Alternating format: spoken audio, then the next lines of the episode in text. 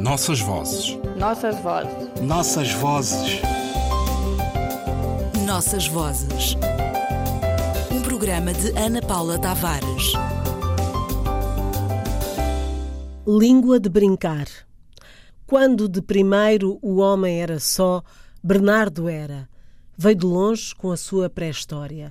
Resíduos de um Cuiabá, garimpo, com vielas rampadas e crianças papudas, assistiram seu nascimento. Agora faz rastros neste terreiro. Repositório de chuva e bosta de ave é seu chapéu. Sementes de capim, algumas abrem-se de suas unhas, onde o bicho de porco entrou, cresceu e já voou de asa e ferramentas. De dentro de seus cabelos, onde guarda seu fumo, seus cacos de vidro, seus espelhinhos, nascem pregos primaveris. Não sabe se as vestes apodreceram no corpo, senão quando elas apodrecerem. É muito apoderado pelo chão esse Bernardo. Seu instinto, seu faro animal vão na frente. No centro do escuro se espraiam. Foi resolvida em língua de folha e de escama, sua voz quase inaudível. É que tem uma caverna de pássaros dentro de sua garganta escura e abortada. Com bichos de escama conversa. Ouve de longe a butação de um ovo de jacaroa. Sonda com olho gordo de ulha quando o sáurio amolece a oveira. Escuta o entre germinar ali, ainda em plume, dentro do ventre. Os embriões do ovo e ele vislumbra prazenteiro. Ri como fumaça, seu maior infinito, quando o corpo de Sáurio se espicha no arião, a fim de livrar-se, Bernardo se ilumina.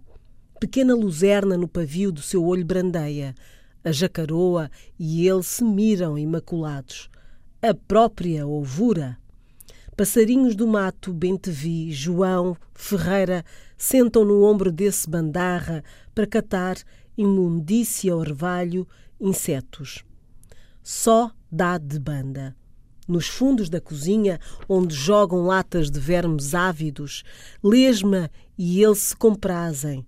Teias o alcançam, lagartas recortam seu dolman verdoso. Formigas fazem-lhe estradas. Uns com olhas formigas. No pátio, cachorro acua ele. Pessoas com ar de quelónio, cachorro descompreende. Galinhas bicoram seu casco.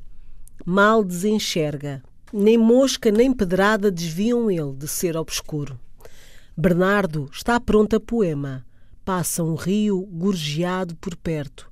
Com as mãos aplaina as águas. Deus abrangê-lo. Não é a primeira vez que celebramos a língua e as suas infinitas possibilidades, trazendo para nossa companhia o poeta Manuel de Barros, nascido em Cuiabá, mas sempre relacionado com o Pantanal, região do Brasil para onde foi viver ainda criança.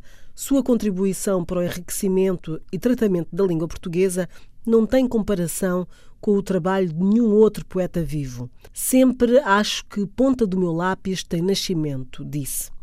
As palavras do texto parecem inventadas, estranhas que são à língua que praticamos todos os dias, mas não são. Por exemplo, olho gordo significa desejo grande de possuir alguma coisa de outrem. Implume significa que ainda não possui penas e brandeia, do verbo brandear, com o sinônimo de ficar brando, abrandar, amolecer. As palavras deixam de estar em estado de dicionário para ganhar novos significados e mudar a língua portuguesa. Nossas vozes. Nossas vozes. Nossas vozes. Nossas vozes. Um programa de Ana Paula Tavares.